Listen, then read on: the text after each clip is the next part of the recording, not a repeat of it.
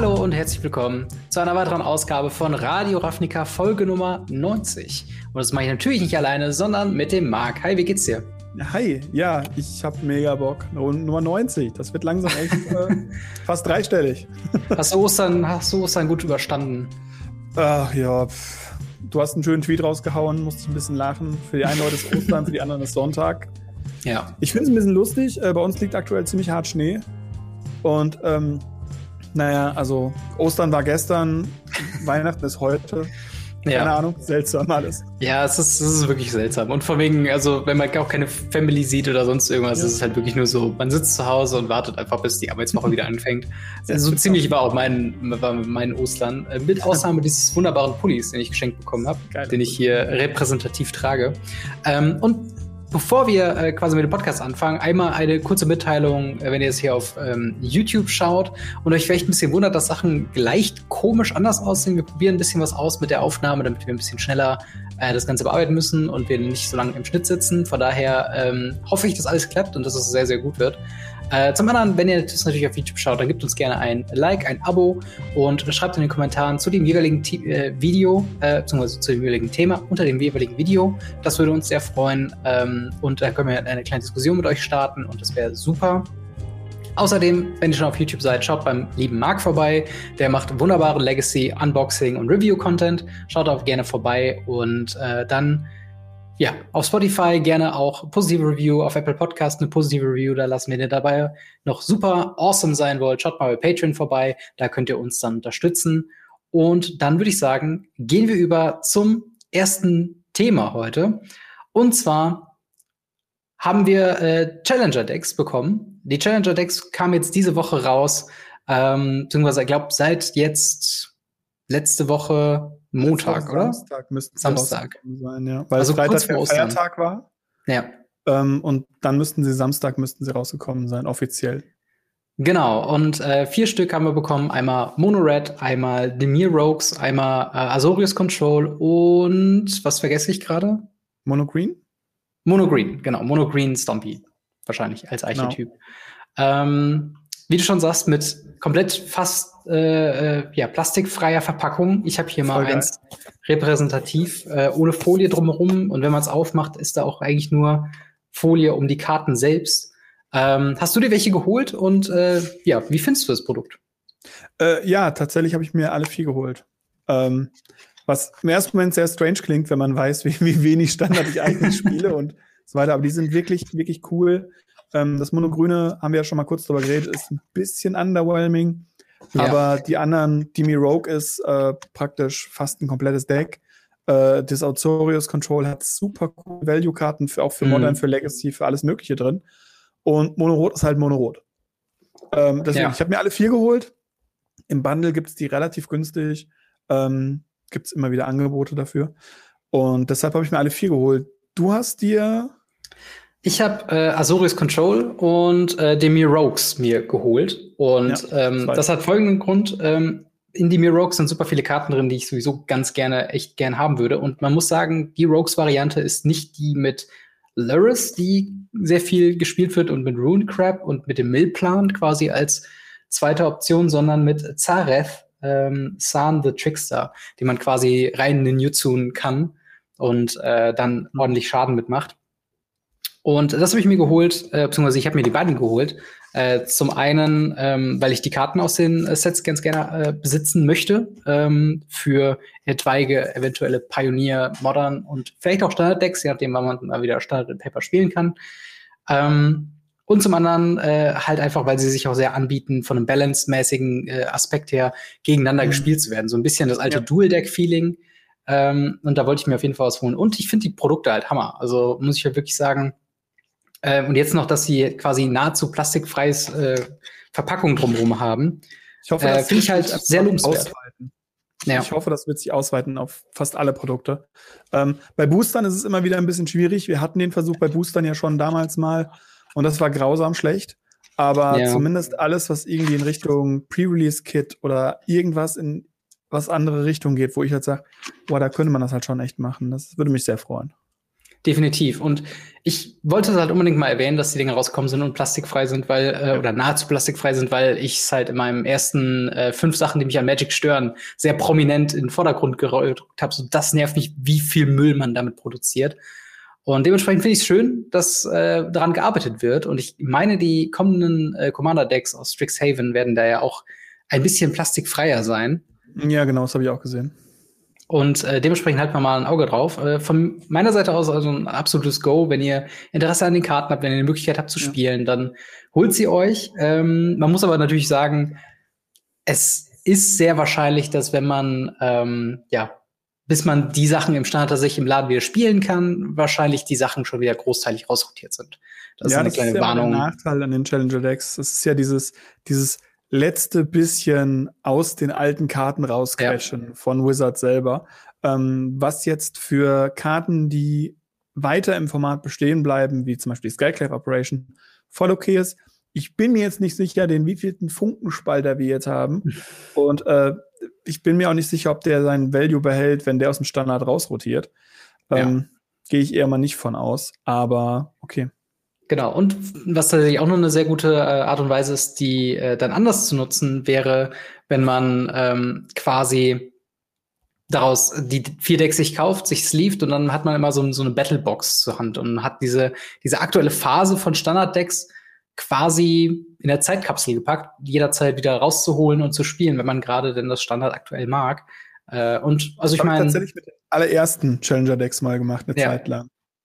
Das war schon, glaube, schon ganz cool das, das wäre halt Hammer, wenn man quasi immer alle vier sich geholt hat und die immer quasi gesleeved und eingepackt mhm. hat, dass man immer so aus verschiedenen Epochen des Standards mal so ein nochmal noch mal kurz reinschauen kann. Das wäre ja. ist ja, ja keine schlechte Idee. Ersten, bei den ersten paar, die ich so mitgekriegt habe, hier mit, mit, mit Vehicles noch und was mhm. nicht alles. Und die dann gegen Demi Rogue spielen, das ist halt schon Best of Pioneer, aber das ist was anderes. Ja, ja, stimmt. Man hat auf jeden Fall damit eine ganz gute Grundlage für Pioneer, kann man auf jeden Fall sagen. Äh, aber ich würde sagen, wir ziehen mal weiter zum nächsten Thema. Ähm, in verschiedenen Discord-Kanälen gab es eine große Diskussion um das Thema Magic Arena und einem möglichen Spectator-Modus. Ähm, das Ganze ist dann so ein bisschen eskaliert mit äh, Ian Adams, der jeweils der Mitarbeiter von Wizards of the Coast, der auf diesen Discord-Kanälen unterwegs war, nachdem er ähm, ja eine Aussage getätigt hat, die äh, so ungefähr grob übersetzt äh, dem entsprach, so von wegen, dass ein äh, Spectator-Modus ähm, würde von den, also wird, man würde von denselben Leuten etabliert werden, die gerade an neuen Karten für Magic Arena arbeiten. Und äh, dass es in der Regel bei anderen Spielen, bei Konkurrenzspielen, so 0,25 Prozent der Spieler wirklich dieses Feature wirklich nutzen würden. Äh, dementsprechend ist es hart zu rechtfertigen, dass äh, ja, dass Leute dafür aus ihrer Arbeit rausgerissen werden, um diesen Modus zu etablieren. Und das hat dann so ein bisschen, wie, wie ich schon eben meinte, zu, zu Aufruhr gesorgt. Ähm, und Ian wurde da leider ein bisschen persönlich angegriffen und hat sich dementsprechend ähm, aus allen Magic Arena related Discord Channels rausgezogen. Äh, ich habe das so ein bisschen mitbekommen im, im Gladiator, so ein Fanformat äh, äh, Discord Channel für Arena, wo er halt eben auch war, der dann daraufhin auch gegangen ist. Äh, ich weiß nicht, ob, dieser, ob dieses Zitat auch daherkommt, aber wie, wie, wie stehst du denn dem Thema gegenüber? Ist äh, Spectator-Modus auch bei so einer geringen Spielerschaft schon auch zu rechtfertigen für Wizards of the Coast? Meiner Meinung nach ja. Zumindest müsste mal eine Art von äh, Zuschauermodus für Competitive Turniere da sein, damit man die anständig als Company streamen kann. Die Zahl ist, glaube ich, gar nicht mal so unwahrscheinlich, dass die richtig ist. Oftmals hm. ist es so, dass Leute einfach jetzt aktuell sowieso über Discord einfach streamen und nicht einfach im Programm selber zuschauen, sozusagen. Ich sehe da halt den Mehrwert eher auf der Turnierebene und auch für Turnierorganisatoren, die halt dann Zugriff darauf hätten und sagen könnten, hey, wir streamen jetzt äh, alle Spiele bei uns und ihr müsst uns nicht euren Bildschirm teilen und wir müssen Karten da rausnehmen und mhm. wir müssen ein Delay einsetzen oder sonst was. Das kann ja alles von dem Programm dann selber passieren. Das muss eigentlich sein. Was da mit Aussagen getätigt wurde, also ich habe das persönlich nur über Twitter mitbekommen, wo diese Aussage dann völlig aus dem Zusammenhalt gerissen wurde und angefangen wurde, richtiger Hate da auch ja. gegen zu fahren, im Sinne von, ja, Wizard of the Coast sieht sich nicht als Competitive-Format-Event äh, mit Arena. da wird noch was Neues kommen, bestimmt, wenn sie hier dran nicht arbeiten. Woran arbeiten sie denn dann? Also auch wirklich seltsame Aussagen, die dann mit diesem Zitat irgendwie in Verbindung gebracht wurden, wo ich sage, ich finde das schade. Ich finde das so mhm. großartig, dass wir mit Wizards of the Coast Mitarbeitern irgendwie interagieren können, dass wir Leute haben, die wir anschreiben können. Leute, die sich hinsetzen und wie Gavin einfach so eine Art von Podcasts machen. Äh, ja. Drive to Work Podcast von Mark Rosewater oder ähnliches. Einfach diese Interaktion mit, mit dem Mothership, sage ich mal, die, die ist so einzigartig in Magic. Das vergessen wir ganz oft. Also, wenn ich mir da andere Spiele anschaue, die ich äh, also ja auch schon ein bisschen mitbekommen habe, mhm. ich glaube, kein Yu-Gi-Oh! Spieler hat jemals in seinem Leben irgendwas von Konami gehört. Niemals. Ja. ja, das ist auch das Beispiel, was ich immer wieder höre, dass die Leute sehr ja. verwundert sind, wie transparent eigentlich Wizards of the Coast uns ja. Spielern gegenüber ist, was sie eigentlich nicht müssten. Auf gar keinen Fall. Genau. Und, und ich finde, das, das wertschätzen wir gar nicht. Und ähm, das können wir nicht wertschätzen, da wir es halt nur so kennen. Aber dass dann sowas passiert und dass dann auch jemand, der sich eigentlich offen der Community stellt und sagt, hier, ihr habt eine Frage, ich beantworte euch die Frage, dass der dann mit so einer Hetzjagd angegriffen wird, das, das finde ich nicht schön. Ja.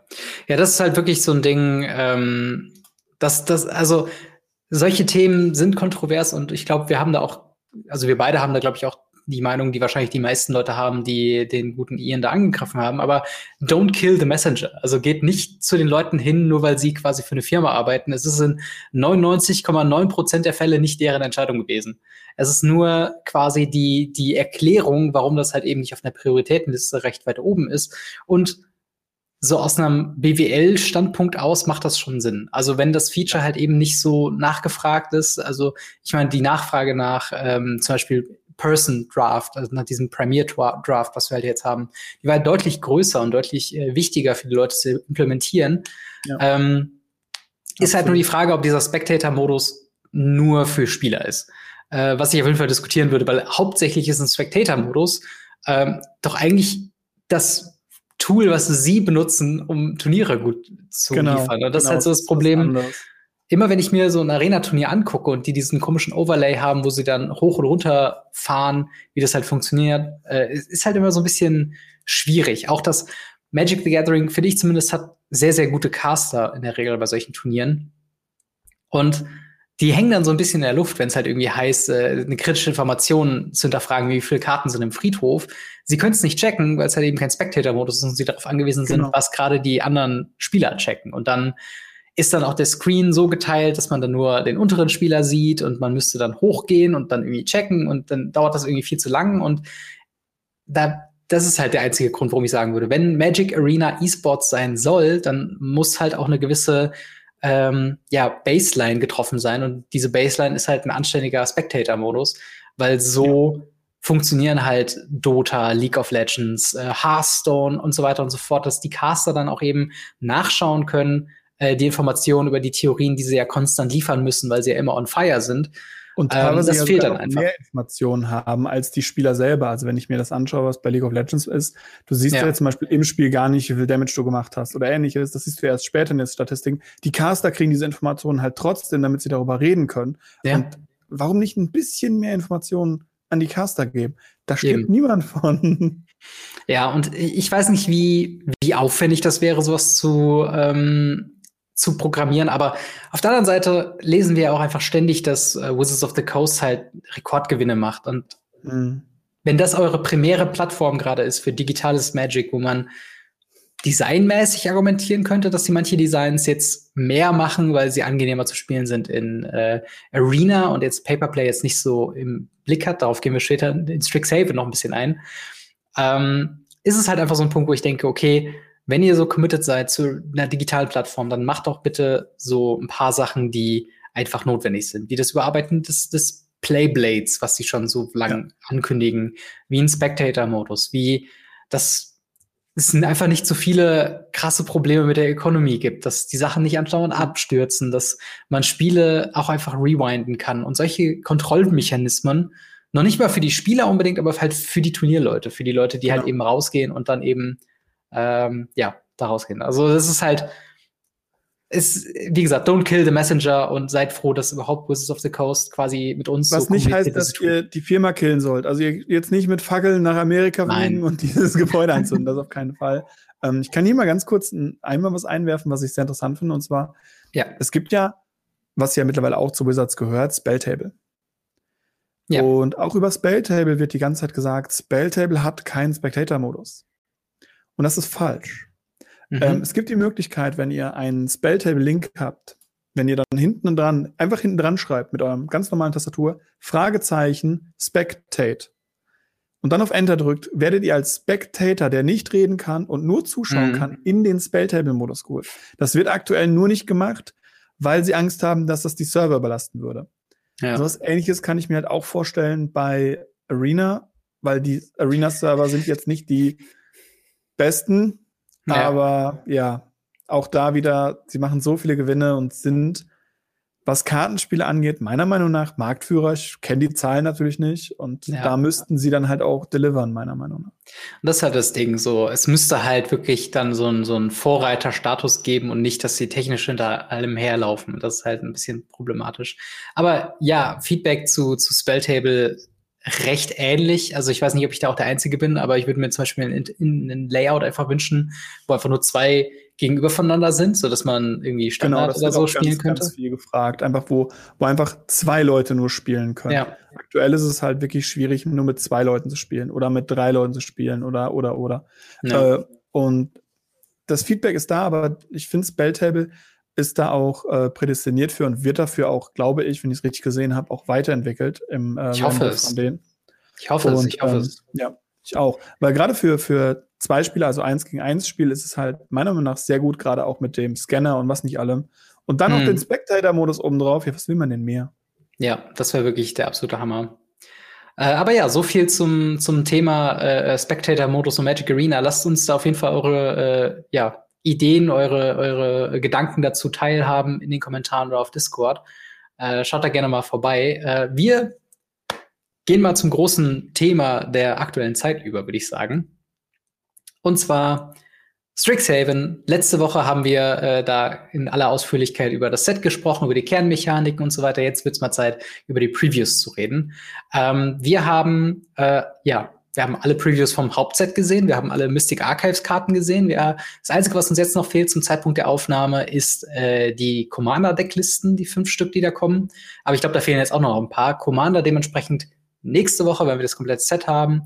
Äh, und dann werden wir in aller Ausführlichkeit darauf eingehen. Aber, Marc, ähm, wie ist denn jetzt so ein, dein Eindruck vom Set? Ist es ein starkes Set? Ist es das nächste Throne of Eldraine? Ist es ein Set, was ähm, die Magic-Welt für immer verändern wird? Ähm, ja und nein. Also ich glaube tatsächlich, dass Witchcraft broken Magecraft. ist. Magecraft, Entschuldigung. es ist broken. Absolut broken. Mhm. Und ähm, ich bin ganz froh, dass sie das halt hoffentlich nicht weiterführen, weil wenn das ein Evergreen-Word wird und das Pros ersetzt, muss ich leider sagen, dann wird's für Storm-Spiel ganz, ganz düster, ganz schnell. weil ich, man kann halt jetzt schon auf Karten spekulieren, wie halt einfach Pflasterstorm, der sich halt selber mit Storm einfach kopiert, ein ganz billiger Storm-Zauber, der dann im Angriff sagt, ich greife meine Kreatur an, die Mhm. hat Magecraft und ja, dann zerstöre ich die Kreatur, ja, dann spiele ich Pflasterstorm, ja, dann kriegt meine Kreatur plus 4 plus 4 oder 2 plus 1 plus 1 Mark oder, oder, oder. Mhm. Hammer. Also die Fähigkeit ist wirklich, wirklich nicht zu unterschätzen. Ich habe das ein bisschen rumgetestet jetzt. Ähm, schon ein bisschen tatsächlich auch für, für Legacy und so weiter. Ich muss sagen, das Mhm. Magecraft ist der Hammer. Und ähm, die, die, die Elder Dragons sind im Set. Elder Dragons sind Ja. für mich immer ein absolutes Highlight. Egal, ob es die allerersten sind, ob es die zweiten waren, ob es die, die Dragon Lords waren aus Khans of Tarkir, ob es die hier sind. Ich, ich liebe einfach Dragon Lords tatsächlich. Mhm. Und ich finde es jetzt ganz lustig, dass wir halt die fünf Dragon Lords von Khans of Tarkir hatten Mhm. und dann halt jetzt die fünf anderen Elder Dragons, die halt in den anderen Farben sind. Was ich sehr cool finde, dass sie es halt hier auch gemacht haben. Ja, das ist ja nicht nur der einzige Cycle, den sie jetzt quasi damit vollendet haben. Äh, auch die, der Land Cycle ist der von, ich glaube, Shadows over Innistrad, ne? Ja. Der da angefangen wurde, jetzt quasi die Genau. anderen Farben in dem Cycle äh, drin. Also ich finde es gut, dass sie einen Cycle verändern. Ich bin ein bisschen enttäuscht, glaube ich, was das Power Level der Lands angeht. Also es ist so ein typisches Standard slash Budget für Modern und, und, und Pioneer mhm. und sowas, aber es wäre halt schön, nochmal ein, ein ja, Shockland, Power Level Land ist halt, glaube ich, ein bisschen zu krass, aber irgendwie ich glaub, sowas. Shockländer sind wirklich für, für Ravnica wirklich äh, reserviert. Sie ja, hätten Bodylands nehmen können, also die, die äh, enttappt ins Spiel kommen, wenn du eins von beiden kontrollierst. Hm. Aber die haben wir auch schon sehr oft gesehen und dann einfach einen Zirkel vollenden, finde ich schon ganz cool. Ja. Muss ich einfach sagen. Also ich muss auch sagen, also ich finde, ich finde, ich finde die Länder cool und im Standard werden sie auf jeden Fall gespielt, weil man spielt die Dual Lands, die im Standard nun mal sind. Ja. Ähm, aber ich kann es mir halt auch jetzt auch ziemlich, wir wurden jetzt auch ziemlich hart verwöhnt mit den Pathways, muss man jetzt auch dabei ja, sagen. Stimmt, also die Pathways sind Pathways bekommen. Ja. Also das ist schon.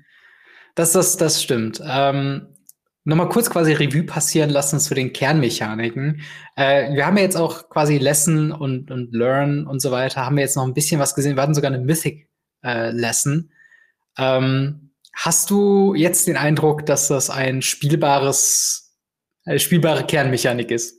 Ja, wie nee, immer noch nicht. Immer ja. noch nicht, absolut nicht. Also die Karten sind, glaube ich, mit Absicht sehr, sehr schwach gehalten. Vielleicht auch ein Rückblick auf Companion, ich bin mir nicht ganz sicher, äh, mhm. dass Karten aus dem Sideboard vielleicht nicht die geilsten Sachen sein sollten, sondern halt okaye Optionen sein sollten. Und so fühlen sie sich auch weiterhin an für mich. Ja, das stimmt auf jeden Fall. Also ich tue mir immer noch ein bisschen schwer mit den ganzen Pro-Argumenten, weil man sagt ja, okay, in Best of One Standard, okay, das, das lassen wir mal, das ist ja, das. auf jeden Fall ein, ein ja. Punkt, den kann ich auf jeden Fall sehen. Ähm, aber dann halt auch in Draft. Also ich weiß nicht, ob du eine ne Lesson über eine ne Karte nimmst, die du sowieso nehmen würdest. Und dann müsstest du ja sogar noch mal nachschauen, hast du genug Karten mit Learn, um die Karte überhaupt zu fetchen? Und dann hast du vielleicht drei bis vier Learn-Karten, um dann eine Lesson zu, äh, zu holen. Und die ja. sowohl die, die Learn-Karten als auch die Lesson-Karten sind halt so overpriced vom Mana her, ja. dass du halt denkst, keine Ahnung, tut, also reicht das irgendwie aus? Alle, alle Lessons sind Sorceries Gefühlt und Gefühlt, gefühlt habe ich so das Gefühl, ich würde es noch nicht mal draften wollen. Also nee, ich auch nicht, absolut nicht. Es gibt halt nicht wirklich einen Payoff dafür, wo man mhm. irgendwie sagt, okay, ähm, jetzt auf einmal ziehst du alle deine Lessons und du kannst drei davon spielen, ohne Mana-Kosten zu zahlen oder so eine Kreatur oder sowas fehlt ja auch einfach. Also finde ich ein bisschen die schlechteste Fähigkeit, denke ich, von den dreien. Ja, das stimmt auf jeden Fall. Also nur, ähm, damit ihr wisst, welche ich meine, mit der, mit der Mythic äh, Lesson, äh, einmal kurz vorgelesen, ist Mascot Exhibition für sieben Mana eine farblose Sorcery Lesson. Äh, mit dem Text Create a 2-1 White and Black Inkling Creature Token with Flying, a 3-2 Red and White Spirit Token uh, and a 4-4 Blue and Red Elemental Token. Also man kriegt quasi drei Token für sieben Mana. Ähm, ist halt auch, also wirklich für sieben Mana, diese drei Tokens, ist halt, sind starke Tokens, sind äh, sehr variable Tokens, die sehen auch, woanders haben die Synergien mit drin, aber das willst du halt eigentlich nicht, dass das deine Mythic ist, die du aus dem Booster ziehst, oder? Nee, nee, vor allem willst du das auch nicht draften. Also das muss mhm. man einfach sehen. Willst du es nicht draften, willst du es nicht öffnen. Ich, ich finde es ich find's leider echt, echt nicht so gut, muss ich sagen. Ja. Aber. Aber ich muss sagen, äh, ich finde es tatsächlich ähm, also ich weiß nicht, ob es ein Flavor-Win ist, aber sie haben auf jeden Fall geschafft, äh, dass ich mir wieder so vorkomme wie in der Schule oder in, der Uni mit diesem massiven Anteil an Text, den sie auf diese Karten geprintet haben. ja, ich weiß nicht, ob ich der Einzige bin, der das so sieht, aber äh, jetzt Modal Double Flip Karten, ähm, also bei, bei äh, Ikoria war es ja noch recht easy, von wegen auf der anderen Seite ist immer ein Land, das kommt getammt ins Spiel und dann weißt du halt, was Sache ist. Wenn ich jetzt in Paper, keine Ahnung, ähm, ne, ne, die Flipkarte aus so einem Set irgendwie auf der Hand habe und ich weiß jetzt gerade nicht ganz genau, was die andere Seite macht. Was mache ich denn da, wenn ich nachgucken will, was der Effekt ist? Ja, ja nix. Die Karte rausnehmen und umdrehen. Anders hast du, glaube ich, nicht an Chancen. Ich finde es auch übertrieben. Also ich, ich finde Double, also Modal Double-Faced Cards finde ich cool. Mhm. Aber sie übertreiben es so unendlich hart. Also wir haben jetzt in den letzten drei Sets Modal Double-Faced Cards bekommen wenn das jetzt so weitergeht, ich, ich weiß nicht, ob ich, ob ich immer so ein Flip Magic spielen will, weil irgendwann hängst du in deinem Deck nur noch diese, diese Checkkarten drin mhm. und musst die dann immer aus dem Sideboard rausholen, weil dein ganzes Deck praktisch im Sideboard ist. Da habe ich auch keinen Bock drauf. Äh, ja, das stimmt. Also ich glaube, das, was mir, wo es mir am meisten aufgefallen ist, ist bei äh, Rowan Scholar of Sparks, beziehungsweise auf der anderen Seite Will Scholar of mhm. Frost. Cool mechanisch mäßig, so dass sie halt quasi zwei Planeswalker draufgepackt haben, aber Will hat eine Passivfähigkeit und drei aktivierte Fähigkeiten. Rowan hat eine Passive Ability und zwei ähm, Fähigkeiten. Die beide haben jeweils unterschiedliche Lo Loyalty, haben unterschiedliche Mana-Kosten. Und dann hast du halt unten als, also die Frontkarte ist Roan und dann hast du unten diesen Reminder-Kasten, ähm, der dann sagt, Will, fünf Mana. Und das ist halt eine Information, mit der kann ich nichts anfangen. Wenn ich, ja, also, das muss ich leider auch sagen. Also, sie haben ja auch andere Sachen gemacht, so, so auf der anderen Seite Cleric drei Mana. Und du hängst dann, denkst dir, was? Welcher Cleric, ja. Ja, genau, was für ein Cleric. Und, no. ähm, ich weiß nicht, ob du es mitgekriegt hast. Es gab ja sogar einen riesen, riesen Aufschrei, ähm, weil sie unten die Karten, zumindest aktuelle Aussage ist, es ist mhm. nur der Digital Print. Ähm, ob es auch der Paper Print ist, wissen wir noch nicht ähm, von manchen Karten, wo sie einfach unten das verkehrte Mana drauf gedruckt haben. Also es Jetzt. gibt zum Beispiel äh, eine Karte, die ist im, ähm, im Full Art, kostet die einfach auf der anderen Seite weniger. Dann kostet die einfach drei Ach, Mana statt ja. vier Mana. Ja. Und ähm, im normalen Art kostet die halt vier Mana. Was halt ja, ich, super ich, dämlich ist. Ich habe dir, glaube ich, das Bild dazu mal geschickt gehabt oder ich habe es in die Gruppe reingeschmissen. Und ja, das, ich, ich weiß, das ist Sowas ist weird. Also, ist, ja. also zum einen, wenn es in echt so wäre, wäre es halt Pay to Win. Von wegen, ja. ich habe die Premium-Version, die kostet weniger Mana. ja. Das ist ja Aber, das Einzige ja. tatsächlich. Es sind ja auch andere Sachen, wie zum Beispiel der Giant, der ähm, auf der einen Seite, glaube ich, ein Troll ist, wenn der normal ist. Und wenn der im Full Art ist, ist der ein Elf. Ja, ähm, stimmt. Das ist halt schon, das, das sind halt schon Sachen, wo ich sage, oh, schwierig. Dazu haben sie ja. noch gestatet, sie haben, glaube ich, zwei von den japanischen Artworks vertauscht und die werden auch ja. so bleiben. Wo ich dahin genau, gesagt mir so, okay, wäre mir nie aufgefallen. ja, das ist halt das Ding mit, das ist halt das Ding mit den japanischen äh, Special Artwork-Dinger. Ich glaube, es war Mainz Desire und Ephemerate, wo sie ich das Artwork vertauscht haben. Sicher, ja. Und wenn, wenn man darauf achtet, also mir ist es tatsächlich auch vorher nicht äh, aufgefallen, außer also jetzt im Nachhinein, wo ich halt drüber gelesen habe. Mhm. Ähm, aber tatsächlich ist halt, das Artwork hat einen anderen Fokus. Natürlich Mainz Desire hat natürlich so ein, so ein äh, irgendwas um den Kopf herum und Ephemerate mhm. ist dann mehr so ein Zauberer, der was castet. Ähm, aber ja, das sind halt so Sachen, wo du auch denkst, so, uff, ich weiß nicht, ob das so richtig ist. Und das mit den, mit den Spoiler-Problematiken, ähm, ich weiß nicht, ob du das mitbekommen hast, aber äh, da haben sie ja quasi gesagt, dass der, äh, ich glaube, Blake, Blake Rasmussen, der das normalerweise mitleitet, der ist halt gerade irgendwie in Elternzeit. Und dementsprechend ähm, ist dann das Problem, dass momentan diejenige oder derjenige, der das gerade macht, intern, hat halt nicht so viel Erfahrung damit. Und das ist ja, halt so ein bisschen das Problem, das dass dann solche Fehler passieren. Ja, aber selbst dann darf meiner Meinung nach sowas wie der, äh, bei den Commandern wurde ja schon der, der rot-blaue Commander, der einfach ja. nicht funktionabel ist, weil im Text das andere steht. Das letzte Mal, dass wir das hatten, war die Vormacht der Simic als, ich glaube, Weekend-Promo was halt schon Ewigkeiten her ist, die auch unten im Text auf einmal einen anderen Namen hat. Aber ja, okay. das passiert super selten. Aber hier in diesem Set passiert halt so viel auf einmal. Und ich hoffe, dass das ja. wirklich nur die Digital Prints sind. Weil wenn das auch alles die Paper Prints sind, dann wird es endgültig komplett verwirrend, weil niemand mehr weiß, welche Karte wie viel Mana kostet, was für ein Kreaturentyp hat, was für ein Artwork oder was für einen Namen. Ja, vor allen Dingen halt, wenn dann darüber hinaus noch Leute dann auf einmal anfangen mit ihren ähm, ja mit ihren Japanese Artwork Promos zu spielen. Ich ja, weiß nicht, genau. wie, weißt du, wie viele Spells aus diesem äh, Cycle quasi ein rotes Mana kosten? Also hast nee, Claim the Firstborn, Infuriate, Lightning Bolt, Shock. Und wenn du jetzt nicht das Artwork weißt, so, ähm, ja. dann denkst du natürlich auch, okay, dieser Spell, du könntest mir jetzt alles verkaufen. Dieser, dieser Schockzauber könnte auch ein Lightning Bolt sein und irgendwie, äh, du kannst ja nicht nachforschen, außer du recherchierst während des Matches. Also das ist aber tatsächlich auch das, was mir an dem Set, was ich am Anfang an dem Set sehr cool finde, sind die Mystical Archives. Was mir nicht gefällt, Klar. sind tatsächlich die japanischen Artworks. Nicht ja. wegen den Artworks, sondern was das für das Spiel bedeutet. Wenn wir ja. zurück in Paper gehen. Oder wenn wir über Spelltable damit spielen ähm, wenn Spelltable da nicht wirklich gut ist, das Ding zu erkennen, wird es echt langsam kritisch. Und da habe ich Angst vor ein bisschen.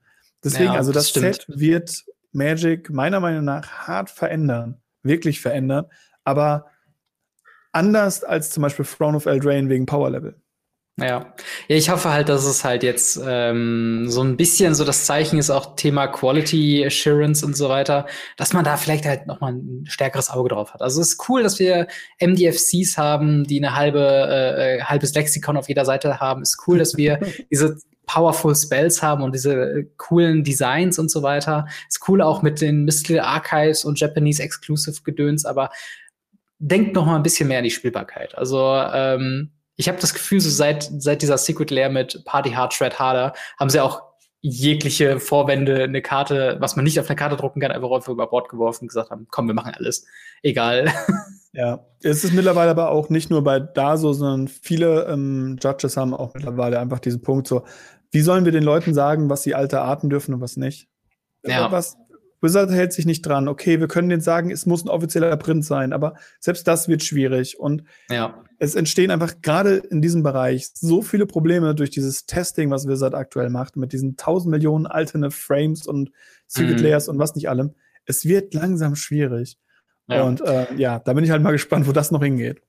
Ja, auf jeden Fall. Vor allen Dingen, aber auf der anderen Seite, wenn ich eine japanische äh, Mystic Ar Archive-Karte irgendwo ziehe oder irgendwie bekommen würde, würde ich mich ärgern? Natürlich nicht. Ist ein cooles Nein, Piece of Artwork. Aber so, gerade wenn man wieder an Paper denkt, jetzt mit hoffentlich baldigen ähm, Impfungen und so weiter, wird es ja auch vielleicht mehr ein Thema sein für die, für die nähere Zukunft. Mhm. Äh, Daumen gedrückt dafür. Äh, aber dann frage ich mich halt schon, wie es sein wird, wenn ich meinen MDFC Planeswalker auf der einen Seite habe und ich will wissen, was der andere nochmal als zweite Fähigkeit hat wird schwierig, das zu machen, ohne dass der Also Checkkarten im Deck spielen und dann ganz heimlich am Sideboard rumfummeln und versuchen, ja. umzudrehen. Sieht einfach alle, alle MDFCs so gesleeved ready to go zu haben, aber natürlich so, na egal. Es wird, das wird zu kompliziert, glaube ich. Ja, ähm, ja. Aber wir haben auch erfreu erfreuliche Themen, denn wir haben uns überlegt, wir machen mal wieder eine Top 10 äh, der Preview-Karten von Strixhaven und äh, wir haben wieder eine geteilte Liste. Das heißt, du hast fünf, ich habe fünf. Wir haben ein paar Wackel Themen, wo wir ein bisschen was mehr darüber reden, aber dazu äh, kommen wir später. Hast du dir denn schon einen Pick rausgesucht, über den du reden möchtest als erstes? Ähm, erstmal muss ich ganz kurz sagen, für die Leute, die jetzt hier äh, die Mystical Archives Top erwarten oder sonst was. Ach so, nein. Ich glaube, die haben wir schon besprochen. Also da genau, die haben wir schon schauen, auf YouTube zwei Wochen, oder ich. Ja. Genau, da haben wir schon die Top äh, fünf Karten für äh, Arena Historic rausgenommen und halt da genau. auch drüber gesprochen, äh, wie halt wir allgemein zum Thema Mystical Archive genau, stehen. Das sind jetzt rein die Setkarten. Genau, nur damit ihr nicht verwirrt seid, äh, warum reden die nur über diese Karten und nicht über die anderen Karten? Deshalb sind ja. wir da hingegangen. Ähm, ja, tatsächlich würde ich beim ersten Pick direkt anfangen, weil es genau das ist, was äh, ich gerade eben schon angesprochen habe. Mm. Und zwar Magecraft. Und zwar Clever Luminancer. Oh je. Yeah. Das musste doch auch so eine Karte sein, die musst du doch lieben, oder?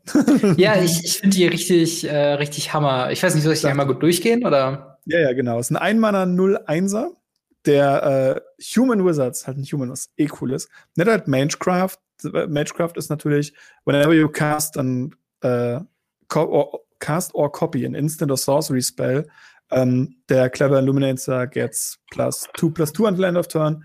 Und das ist halt plus 2 plus 2 zu bekommen für, für ein Spell ist halt ziemlich, ziemlich mächtig. Wenn du das in einem rot-weißen Pros Magecraft Agro-Deck, ja. oh, mit Swiftspear und dem erste Runde, den zweite Runde Swiftspear Bowl, zack, für sieben, Hammer. Also da habe ich richtig Bock drauf. Ja, es ist so der, der, ähm, also ich glaube, genau das, was du meinst, hat quasi Ultra Prowess sozusagen. Kriegt ja. nicht plus eins plus eins für jeden Spell, den man castet, sondern plus zwei plus zwei. Das ist vielleicht eine Kombination mit einem äh, Pump-Spell-Deck, äh, wie, ach, keine Ahnung, Feather zum Beispiel. Ja, ähm, zum Beispiel. Und das ist halt dann so ein Ding. Also, wenn du dem, weiß nicht, Turn 2 spielst, dazu ein äh, Infuriate, was dem, glaube ich, plus 3, plus 2 gibt oder so, dann kriegt er nochmal 2, 2 drauf, dann kann er sofort Haste mit 5 angreifen und das für 2 ja. Mana. Also, es ist schon. Oder halt auch einfach nur diese ganzen Phyrexian-Spells, die man halt ja. einfach sagen kann, für, für zwei Leben kriegt der plus 4 plus 4, nehme ich fair. Ja. Irgendwo, bestimmt. Ich weiß noch nicht ganz wo, aber wahrscheinlich.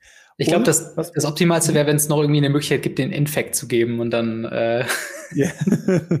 äh, tatsächlich, weiß ich, doch gibt es. Mit äh, in Schwarz gäbe es das dann aber. Aber hm. in Schwarz gibt es auch eine andere Karte dafür, und zwar eine Karte, die mit dieser Karte Infinite Combo geht, die ich gefühlt jetzt die letzten drei Wochen erwähnt habe ja. und nochmal erwähnen muss. Und zwar Chain of Smog. Ja. Ähm, den in der ersten Runde Chain of Smog auf sich selber zehnmal, zwanzigmal und dann für 40 ins Gegnergesicht gehen. Ja. Ähm, funktioniert, ist sehr naja, aggressiv, sage ich mal, weil man selber halt auch keine Handkarten mehr hat. Aber für so ein, für so ein lustiges Magecraft-Deck ist das bestimmt cool. Das ist halt das Ding. Ähm, er ist halt sehr fragil. Er, stirbt zu, ja. ähm, ohne irgendwelche Pump-Spells, zu Lightning Bolt. Äh, Gutshot, Lava Spike, ähm, ja. Path to Exile, da steht ja alles zu, aber auch Fatal Push und so. Und das ist halt das Frustrierendste, was einem passieren kann, ist, glaube ich, wenn du dann den vollgepumpt hast, gehst in Combat Step ja, und, und dann Fatal Push kannst du halt direkt aufgeben. Aber es ist eine sehr starke Karte. Du kannst bei dem Deck ja so lange mulligan, bis du den hast, und dann fällt es ja nicht mehr auf, weil du hast eh schon keine Handkarten mehr. Stimmt, ja, dann hast du auch nicht mehr so viel zu verlieren. Dann ist man sowieso im Top-Deck-Modus. Aber ja, genau. ist, eine, ist eine fabelhafte Karte auf jeden Fall. Und ich mag, dass sie Uncommon ist. Also es ist eine sehr starke ja. Uncommon-Karte. Ähm, bin ich mal gespannt, wie die Play sehen wird. Und äh, wo gefühlt kann sie überall Play sehen eigentlich. Also selbst in Standard sehe ich die so ein bisschen in so einer sehr, sehr aggressiven Geschichte. Ich meine, wir haben auch hier den äh, Account, äh, Account irgendwie dieser, dieser Landfall-Hund, der auch 0-1 ja, hat und für jeden Landfall genau, kriegt er. Plus, plus 2 plus 2, glaube ich, für Landfall kriegt, war. Genau, und in so einer ähnlichen Kategorie sehe ich den in so einem Spellslinger-Deck. Vielleicht auch in Kombination. Ich meine, man braucht Länder, um Spells zu casten. Stimmt, das wäre natürlich auch so ein temporär, temporärer Boost, wenn man sie halt richtig ja. schnell stark machen kann. Das wäre schon Hammer. Ja, hast ja, du was, dann, für uns? Genau, ich würde, glaube ich, direkt mal zu meinem äh, Cheat Place kommen. Der äh, steht hier in unserer Liste etwas weiter unten, aber ich glaube, ich will es direkt mal vorneweg machen, weil es sind, es ist quasi eine Sammlung an Utility Spells, die ohne Frage, finde ich zumindest, ähm, allesamt Play sehen werden, ähm, weil sie einfach für zwei Mana, in der Regel für zwei Mana, sehr viel, sehr tolles Zeug machen. Ähm, zum Beispiel habe ich mir da rausgesucht eine Karte, die äh, ich denke mal sogar bis in Modern gespielt wird, wenn nicht sogar in Legacy. Und zwar Rip Apart. Zwei Mana, äh, Boros-Farben, also ein rotes, ein weißes. Für eine Sorcery, die schreibt, äh, die sagt, choose one, rip apart, deals three damage to target creature or planeswalker oder destroy target artifact or enchantment. Der Vergleich ist so ein bisschen wie a Braid, nur Sorcery Speed, aber dafür auch für Enchantments. Und das ist so ein Ding, äh, ich glaube, die Flexibility äh, holt's hier raus, oder? Ich denke auch. Ähm, also gerade im Modern, wenn ich halt an Modern Burn denke, was ja auch eh in Boros-Farben ist, mhm. äh, gibt es eigentlich keinen Grund, das Ding nicht im Sideboard zu spielen. Ähm, und halt pioniert auch genug Boros-Decks und äh, Standard weiß ich jetzt tatsächlich aktuell nicht, weil wissen wir halt noch nicht, kommt ja noch auf uns zu. Ja, das ähm, stimmt. Und deswegen, also es ist eine sehr, sehr starke Karte für Rot-Weiß und die Flexibilität für zwei Mana. Natürlich, es ist Sorcery, soweit ich weiß, und damit halt echt langsam, aber das ist, es ist eine gute Karte, ohne Frage. Ja. Eine andere Karte, ähm, die auch eigentlich eine bessere Variante ist von einer, die wir äh, schon kennen, ist, äh, ich glaube, äh, th Thrilling Discovery heißt die Karte. Wie ist denn nochmal der Vorreiter dazu, der auch Monored ist? Ähm, Thrill ähm, Curious. Ich muss gleich mal nochmal nachschauen, wie die nochmal heißt. Der ist auch irgendwas mit ja. Thrill im Namen, auf jeden Fall. äh, auf jeden Fall auch wieder zwei Farben, Boros-Farben, also Rot und Weiß, für eine Sorcery, äh, diesmal eine Common, die schreibt, you gain two life, then you may discard two cards. If you do, draw three cards. Ähm, und das ist eigentlich eine schöne Umgehung, weil bei der anderen Karte, dessen Name mir gerade nicht eingefallen ist, ähm, ist es quasi anders gewordet, so dass es eine additional cost ist, die Karten abzuwerfen. Das heißt, wenn dann die Karte äh, gecountert wurde, dann hat man nicht nur den, den, Effekt nicht bekommen, dass man keine drei Karten zieht, sondern man muss da eben die Karten abwerfen, weil es halt zu Kosten dazu gehört. Hier ist es so gewortet, you gain two life, das heißt, wenn es gecountert wird, ähm, würde man nur eben die Karte, also Thrilling Discovery, verlieren und eben nicht äh, die zwei Karten diskarden können. Das ist halt eine Option, die du zu dem Two-Life-Gain ähm, dann noch zubekommst, oder? So funktioniert es. Ja, ich, ja, ja, auf jeden Fall. Ähm, die Sache, die ich halt sehe, ist, die andere Karte, ich weiß, welche du meinst, ähm, ist halt eher, wenn ich das richtig im Kopf habe, im Dredge viel gespielt worden, gerade im Modern Dredge. Und äh, da will man ja um jeden Preis die Karten abwerfen. Deswegen ist da schon fast die Frage, ob man da nicht lieber die Mono-Rote spielt. Weil da natürlich ja. auch die Möglichkeit einfach besteht, einfach beide zu spielen. Ja, klar. Und äh, halt echt eine Menge Discard zu haben. Aber wenn man damit halt cool zwei, drei Dredger abwirft und dann wirklich in den Draw geht, das ist halt schon stark. Ist übrigens Thrill of Possibility, die Karte, die ich meinte. Ja. Also auch zwei Mana as an additional cost to cast discard uh, a card. Uh, if you do, if you uh, do, ne Moment. As an additional cost to cast a spell, discard a card, draw two cards. Also ist einfach quasi nur genau äh, als weitere Kosten und dann passiert halt dieser Draw-2-Effekt. Hier für ja. dieselben Mana-Kosten, aber dafür discard two cards, discard, äh, draw three cards. Also ja. vielleicht die Möglichkeit, ein bisschen zu spielen. Und man hat noch zwei Leben, was auch relevant werden kann. Ja. Ähm, dann zum Beispiel Mortality Spear, eine Instant für vier Mana äh, in den Golgari-Farben, also zwei generische, ein grün, ein schwarz.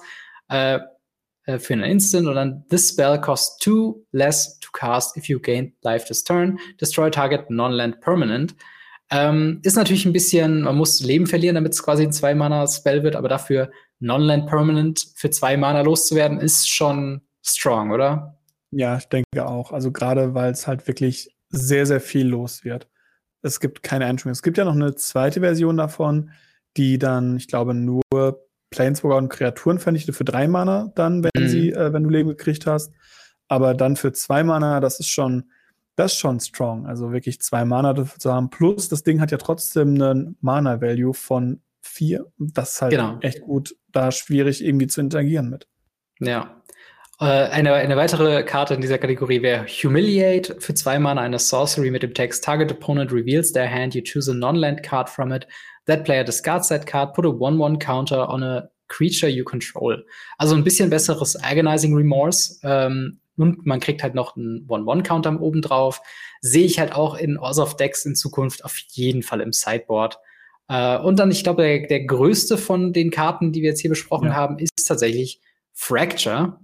Äh, auch Orsov-Farben, auch zwei Mana, äh, ein weißes, ein schwarzes für eine Instant, Destroy Target, Artifact, Enchantment oder Planeswalker. Ähm, ja, warum ist die Karte besonders gut? Weil sie Planeswalker vernichtet. Wir kriegen immer mehr Karten, auf denen draufsteht Destroy Target Planeswalker. Das ist viel zu spät, Wizards, aber danke. also wir brauchten, ja. hätten das gebraucht zu kurz nach War of the Spark. Ähm, das stimmt, ja. Da hatten wir die Spark, immerhin. Aber ähm, ja, ich, es ist super mächtiges Tool, weil über Jahre hinweg war halt einfach nur, in Anführungsstrichen, nur Entzaubern, also Disenchant, der Zauber der hm. Wahl. Und wenn man jetzt Schwarz dabei hat, in Esper-Farben, in äh, anderen Schwarz-Weiß-X-Farben, ob es jetzt grün hm. ist, ob es blau ist, ob man einfach normal Schwarz-Weiß spielt, ähm, man hat einfach den Vorteil, man kann halt noch mehr Versibilität haben. Ja. Es gab in Form of Eldraine gab es ein besseres Naturalize, was dasselbe ist wie Disenchant, ähm, wo man auch eine Karte aus dem Friedhof weglegen konnte, also ins Exil schicken konnte, hm. äh, mit Return to Nature. Und das hier ist jetzt die Ortsoff-Version davon, die halt auch noch mal ein bisschen besser war das kann, was man früher schon gut konnte. Ja. Und das ist halt wirklich so ein Ding, also ich meine, das ist so die ultimative Sideboard-Karte. Wenn ihr in den Farben seid und ihr irgendwelche Arten, also eigentlich trifft es alle problematischen Sachen, die keine Kreaturen sind. Und selbst dafür hat man in den Farben generell sehr gute Antworten auch. Ja. Ähm, und jetzt hier auch alles andere abgedeckt. Ähm, das, das kann schon ziemlich strong sein. Und das ist halt das ja. Ding mit all diesen Karten, weswegen ich es jetzt am, am Anfang genannt habe. Das sind natürlich sehr gute Enabler. Jedoch machen die jetzt keine besonders starken Decks. Also es wird, glaube ich, jetzt kein Deck rauskommen, was äh, Fracture im, in sich trägt, was jetzt auf einmal seit Strixhaven jetzt ähm, riesengroß rauskommt. Ähm, und das ist halt so ein bisschen das Problem auch bei den Karten. Das sind sehr gute Sideboard-Karten, aber sie machen eben keine Decks. Und ähm, ich glaube, da sind unsere anderen Picks, also du hast schon den äh, Clever Luminancer, der macht auf jeden Fall ein Deck oder passt sehr gut in ein Deck äh, was es halt schon gibt, die passen in sehr viele Decks und tun auch dann genau das, was man halt von denen will. Aber eben sind es keine, keine Gewinnerstrategien sozusagen. Ne? Genau, es ist halt eine Sideboard-Option, die man hat. Genau. Was ist denn deine nächste Karte? Ich habe als nächstes Mavinda, Students Advocate. Das ist ein 3-Mana 2-3 legendäre Kreatur, Bird Advisor. Bird Advisor sind Sehr immer nice. die besten. Fliegend. Und er hat den Effekt, für 0 Mana, uh, you may cast target instant or sorcery spell from your graveyard this turn, was schon ziemlich mächtig ist. Mhm. If that card, uh, if that spell doesn't target a creature you control, it costs 8 more to cast this way. Und if that spell uh, is put into a graveyard, exile it instead. Und naja, man kann diese Fähigkeit nur einmal pro Runde aktivieren, was halt mhm. schon Sinn macht, weil das Ding ja null Mana kostet. Es ist kein Tap-Effekt, was ich sehr, sehr cool finde. Ja. Und naja, wir haben hier einfach ein 3 Mana, 2, 3 fliegende Kreatur, die einfach für null Mana immer sagen kann, ja, dann null Mana spiele ich meinen Pumpspell aus meinem Friedhof wieder. Ja. Ist voll okay. Ist wieder äh, so eine Karte, die sehe ich tatsächlich auch in Feather. Also Auf jeden Fall. drei Mana, ähm, also jetzt nicht in den Constructed Feather, aber Commander Feather auf jeden Fall. Ja. Ähm, ich finde, also ich weiß nicht, ob das nur mein Eindruck ist, aber ich finde, es ist sehr, sehr komisch gewordet. Weil so dieses ähm, für null Mana aktivieren. You may cast target instant or sorcery spell from your graveyard this turn. Uh, if that doesn't target a creature you control, it costs acht, äh, eight more to cast this way. Ich habe das Gefühl, man könnte das, oder, oder es wäre irgendwie anders gewordet, so von wegen, once a turn, you may uh, cast target spell from uh, your graveyard. Uh, if it, also es wirkt irgendwie komisch, so von wegen, äh, oder Ja. man könnte irgendwie sagen, that must target a creature you control oder irgendwie sowas. Auch schon mit diesen acht Mannern, es ist einfach eine, eine super random Zahl. Also es ist ja nicht so, dass das irgendwie so. einleuchtet. So, so, ja, was Ja. nehmen wir denn für eine Zahl? Acht. Acht ist eine gute Zahl. Das ist halt schon, Es gibt jetzt, schon sehr strange. Gibt jetzt auch nicht die eine Karte, die sagt, okay, generiere acht Mana, wenn du einen Spell castest, der auf deine Kreaturen gerichtet wird oder so. Also es ist halt, keine Ahnung, es, es wirkt super komisch gewordet, aber ich, ich Ja. gebe dir recht, es ist äh, definitiv eine Karte, äh, die sehr stark sein kann äh, und die halt eben Vor allem, wenn ich es richtig sehe, muss sie eh Silver Quill sein. Damit ist sie eh superior zu allem anderen.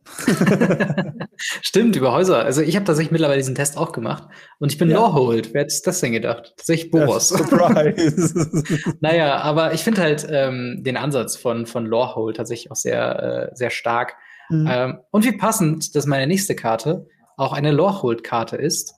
Äh, und zwar mit dem Namen Hovri Ghostforge. Eine 5 Mana, drei generische, äh, eine rotes, ein äh, weißes für eine 4-5 Legendary Cre Creature Dwarf Cleric. Mit dem Text äh, Spirits you control get plus one plus one and have haste uh, have trample and haste. Dann, uh, whenever another token creature you control dies, exile it. If you do, create a token that's a copy of that creature, except it's a spirit in addition to its other types. And it has, when this creature leaves the battlefield, return the exiled card you uh, to your graveyard. Okay, also der letzte Teil ist quasi, wenn die Kreatur, die ja im Exil ist, aber eine Kopie da ist, ähm, wenn die quasi vernichtet wird, kommt die originale Kreatur wieder in den Friedhof. Das heißt also, im Großen und Ganzen bleibt sie auch nach dem Tod dann wieder in den Friedhof. Ähm, und sonst ist es quasi, ja, wie Luminous äh, Broodmoth einfach eine Möglichkeit, seine Non-Token Creatures zu schützen, oder? Ja, genau. Und er ist halt mit 5 Mana 4-5 äh, schon ziemlich stabil gebaut, muss man einfach Mhm. sagen.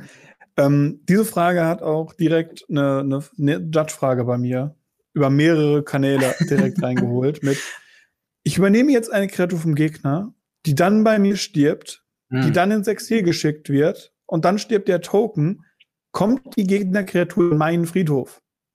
Stimmt, ja. Aber ich weiß, warum die Frage kommt. In your Ne? Graveyard. Ich verstehe auch nicht, warum sie nicht einfach sagen konnten, wie sie es seit Jahrzehnten getan haben, in its owner's Graveyard. Ja. Finde ich schwierig. Aber Ja, ähm, mit Wording-Änderungen müssen wir uns anscheinend einfach in Strixhaven, gerade in Strixhaven, einfach ja, zurechtfinden. Es ist ein, ist ein neuer Ansatz, aber ich meine halt gerade dieses Wording, es sagt halt your graveyard, ne? Und das ist halt Mhm. schon so die Implikation, dass es halt dann derjenige, dem die, die Kreatur gerade gehört, aber es ist natürlich the owner's graveyard Ja, äh, und es ist schon sehr viel Text drauf. Also das muss man wirklich auch sagen.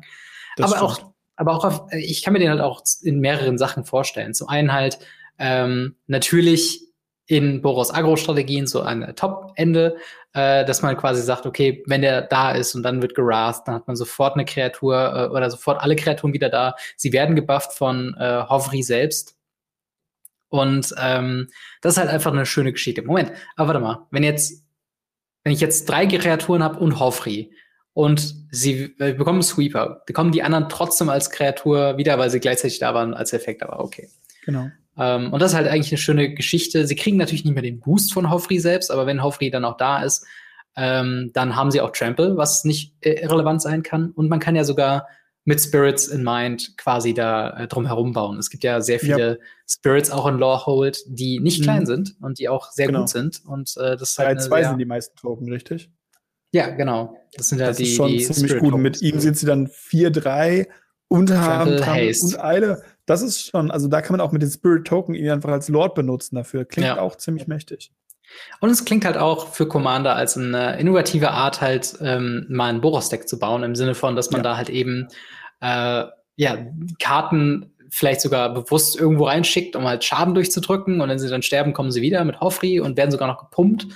Also es klingt auf jeden Fall nach einer sehr starken äh, Boros-Karte und äh, einer, auf der ich äh, jedenfalls richtig viel Bock habe, äh, die mal irgendwo in einem Deck zu verwursten. Ähm, ja. Aber was ist denn deine nächste Karte? Das wollte ich gerade sagen, es passt ganz gut zu meiner nächsten Karte, weil das ist tatsächlich auch eine Boros-Karte und die möchte ich auch in dem Deck verwursten. Ja. Ähm, einfach weil ich sie großartig finde. Und zwar ist es äh, Mila Crafty Companion. Ja. Ein 3 Mana 2-3 Fuchs, ein wunderschönes Artwork, by the way. Ähm, die sagt, whenever an opponent attacks with one or more, äh, nee, attacks one or more Planeswalker you control, put a loyalty counter on each Planeswalker you control. Mhm. Und als zweiten Effekt, whenever a permanent you control becomes the target of a spell or ability in opening controls, you may draw a card. Das bedeutet, mhm. wenn der Gegner einfach mit haufenweise 1-1-Kreaturen eure Planeswalker angreift, kriegt eure Planeswalker einmal eine Marke oben drauf, was einfach schon sehr, sehr gut ist. Ja. Oder wenn er random so immer mal wieder euren Planeswalker poken möchte, kriegen alle eure Planeswalker wieder eine Marke drauf. Nicht für jeden Angreifenden logischerweise, aber halt generell einmal. Das mhm. ist super, super cool. Und das andere, wenn die irgendein permanentes Target von irgendwas wird, das ist halt richtig stark, da eine Karte zu ziehen. Ja. Gerade in Weiß, weil die Karte ist bisher mono-weiß. Und das ist schon sehr mächtig. Die Karte ist aber noch nicht zu Ende, weil wir sind ja hier Strixhaven. Die Dinger ja. müssen riesenlange Texte haben. Und auf der anderen Seite fand ich es ein bisschen witzig, weil ich habe es nicht ganz verstanden, wie das, wie, wie, wie, wie diese Flipkarte zustande kommt. Mhm. Ähm, Finde ich ein bisschen strange. Wir haben auf der anderen Seite den guten Luca. Haben wir auch in Ikoria das letzte Mal Ikoria, gesehen. ja. Und zwar Luca Wayward Bonder. Ist ein 6-Mana Planeswalker. Also die Karte ist selber ein NDFC. Also eine Model Double-Faced Card. Mhm. Und die hat, äh, nee, der hat, Entschuldigung, plus eins, ähm, ihr könnt eine Karte abwerfen. Wenn ihr das macht, zieht ihr eine Karte. Und wenn eine Kreaturenkarte abgeworfen wurde, zieht ihr stattdessen zwei Karten. Mhm. Das ist schon ziemlich cool. Minus ja. zwei, return target creature um, card from your graveyard to the battlefield. It gets haste. Exile it at the end, at the beginning of the next upkeep. Mhm. Ich, upkeep finde ich strange, kommen wir gleich zu. Und minus sieben, you win an emblem with whenever a creature enters the battlefield under your control, it deals damage equal to its power to any target. Mhm. Ähm, ja, also der Planeswalker auf der anderen Seite ist ein 6-Mana Planeswalker, was auch nicht verkehrt ist. Und halt dieses Plus 1, man hat Card Draw nochmal mhm. zusätzlich, den man benutzen kann, um Kreaturen in den Friedhof zu tun, die man dann wieder rausholen kann, mit denen man dann noch zuhauen kann. Und dann kann man mit dem Emblem noch schauen. Das ist eine sehr runde Karte, finde ich. Ja, das ist so Planeswalker nach altem Design, von wegen plus eins, Card Draw, minus zwei, irgendeine Art von Protection. In dem Fall halt, man würde sich einen Blocker aus dem Friedhof äh, wiederholen bis zur nächsten Upkeep. Also ist ja zumindest für die gegnerische Runde ähm, gesaved. Und minus sieben, basically you win the game. Also ja, im äh, Endeffekt, ja. Das genau, ist ein Problem, dass die sehr schnell gewinnen. Ich finde es halt super interessant, dass er, ja. dass er hier der Kreatur, die er rausholt, halt Eile gibt aber mhm. sie halt erst zu Beginn des nächsten, also des eigenen nächsten Upkeeps exiliert. Dadurch bleibt ihr halt den kompletten Gegnerzug. Das ist halt, damit kann man eben auch Effektmonster ja. aus dem Friedhof holen, die man dann sagen kann, die bleiben dann den kompletten Gegnerzug. Sei es Natalia, die sagt, alles mehr kostet mehr Mana oder ähnliches. Ja, auf jeden Fall. Was also ich, das. Hm? Ähm, äh, sag ruhig. ich wollte gerade sagen, was, was ich ein bisschen strange finde, ist, ich verstehe noch nicht ganz, warum diese Karte eine MDFC ist. Hm. Ich, ich das könnte tatsächlich, das könnte tatsächlich damit zusammenhängen, dass wir so ein bisschen dieses Design haben, was wir auch schon in Kaltheim haben, dass äh, die MDFCs beide Hälften sehr gut miteinander funktionieren. Ähm, ja, genau. Von wegen, Mila gibt halt äh, Schutz in gewisser Weise und der Planeswalker utilized eben Kreaturen und man könnte dann eine, eine weitere Kopie von Mila aus dem Friedhof wieder reinbekommen und damit in zweierweisen Schutz geben, zum einen als Buddy, zum anderen als äh, diesen Loyalty-Effekt äh, und man könnte es vielleicht auch nutzen mit dem Angreifen in irgendeiner Art und Weise in Commander. Vielleicht gibt es da irgendwelche zwingen deinen Gegner zum Angriffkarten, ohne Frage. Aber äh, und dann kannst du ihn halt sehr schnell auf äh, plus sieben, also auf sieben bringen und dann halt äh, mit dieser Kreatur-Emblem quasi das Spiel gewinnen. Ja, aber, aber ich, ich, das könnten zwei absolut reguläre Einzelkarten sein. Ja, 100 Prozent, klar. Aber das ist halt dann dieses, dieses Ding. cool, dass sie auf diese Karte unbedingt gezwungen werden müssen. Also bei den, bei den Göttern habe ich es noch einigermaßen verstanden. Auf der einen Seite mhm. war halt immer die Waffe oder halt das Zubehör von dem Gott, auf der anderen Seite war der Gott. Bei den, bei den Ländern, okay, die waren halt hinten drauf Länder und noch so ein paar andere Sachen. Das verstehe ich alles. Hier finde ich, wird es halt langsam und sicher halt strange, wenn wir einfach random Karten Rücken an Rücken zusammenkleben, um uns die Tinte für den Back zu sparen. Ich weiß es nicht. Äh, ja.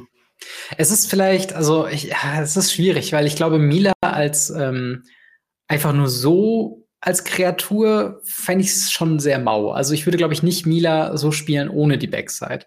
Ähm, ich tatsächlich schon, gerade im Planeswalker betrachteten Decks, äh, wenn ich mir da zum Beispiel so eine Elspeth Sun Champions daneben sehe oder so, die ja. einfach dann noch Plus kriegt, wenn der Gegner versucht, sie anzugreifen.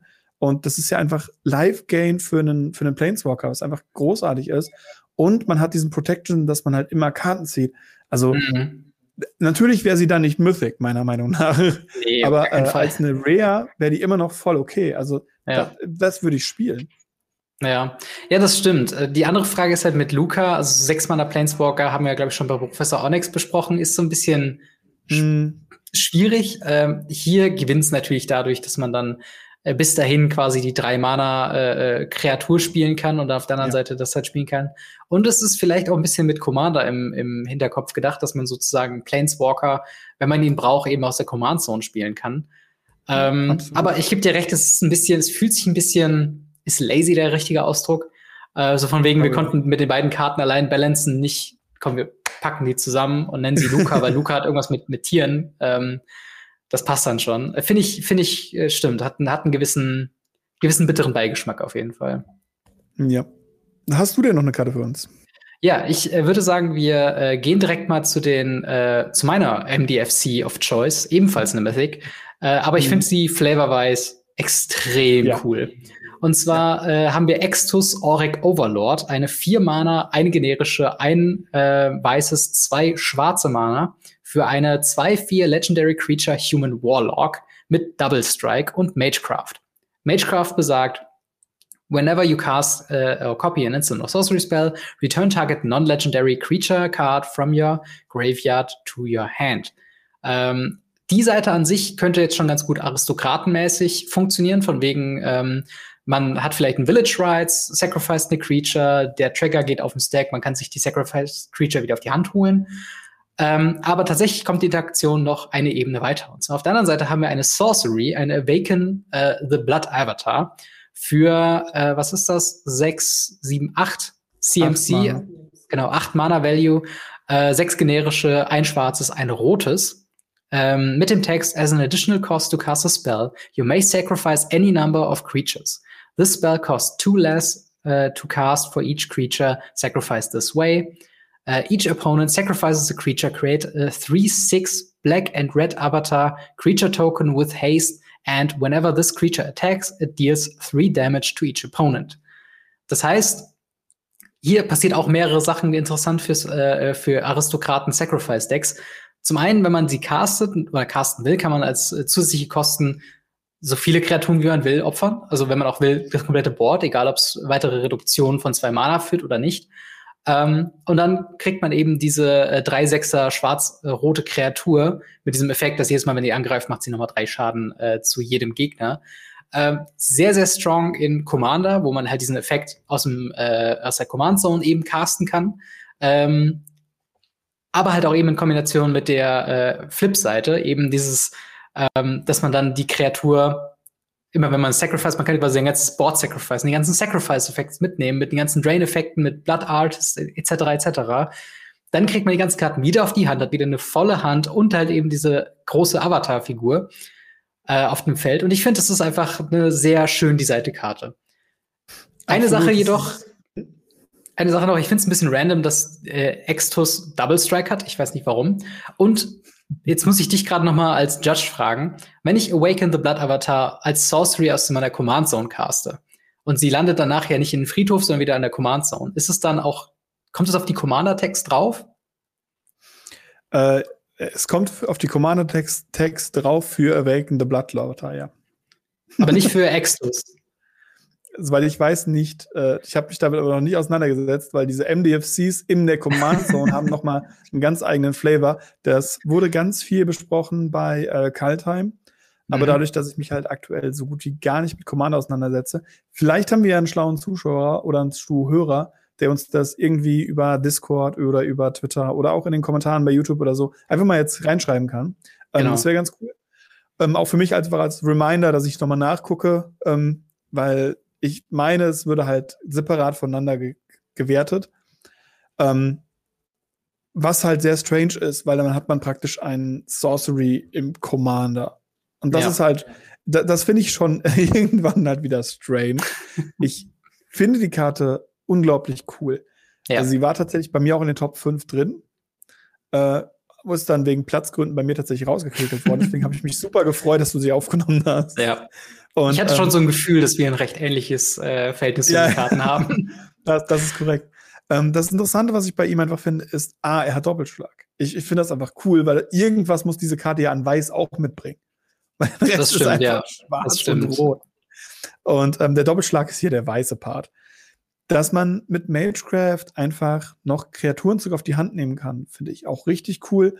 Gerade mit den richtigen Decks kann man da halt wirklich hingehen und sagen, okay, ich cycle eine Kreatur, Mhm. Ich spiele einen Zauber, ich nehme den Cycle-Kreaturzug auf die Hand, ich cycle die Kreatur nochmal. Coole Interaktion. Es kostet nichts, es bringt anderen Kreaturen wieder. Ich finde gut, dass es Hand ist und nicht Feld. Feld wäre absolut broken.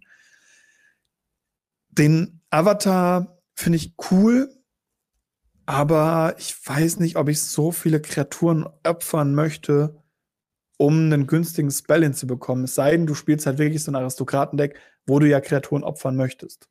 Ja. Es ist halt ein Stack-Outlet auch in der Command-Zone.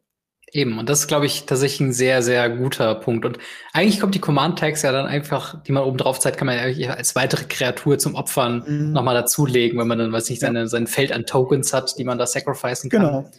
Äh, kommt mir auf jeden Fall sehr strong vor. Aber was ist denn deine ja, nächste Karte? Ähm, ja, meine nächste Karte ist äh, dann auch äh, die einzige Karte, die ich reinnehmen musste, weil ich musste irgendwas reinnehmen, was nicht die ganze Zeit nur weiß oder Artefakt ist. ja. ähm, deswegen habe ich noch mal eine MDFC-Karte genommen. Es tut mir leid für die Zuhörer und Zuschauer, das sind halt lange Karten, das haben wir schon erwähnt. Ja. Ähm, und zwar habe ich mir rausgesucht Pestilent Cauldron. Pestilent Cauldron ist ein Drei-Mana-Artefakt, das sagt tappen, man wirft eine Handkarte ab, äh, Entschuldigung, tappen, discard a card, Create a 1-1 black and green pest creature token with when this creature dies, you gain one life. Life gain. Mhm. Oder One Mana Tap. Each opponent mills cards equal to the amount of life you've gained this turn.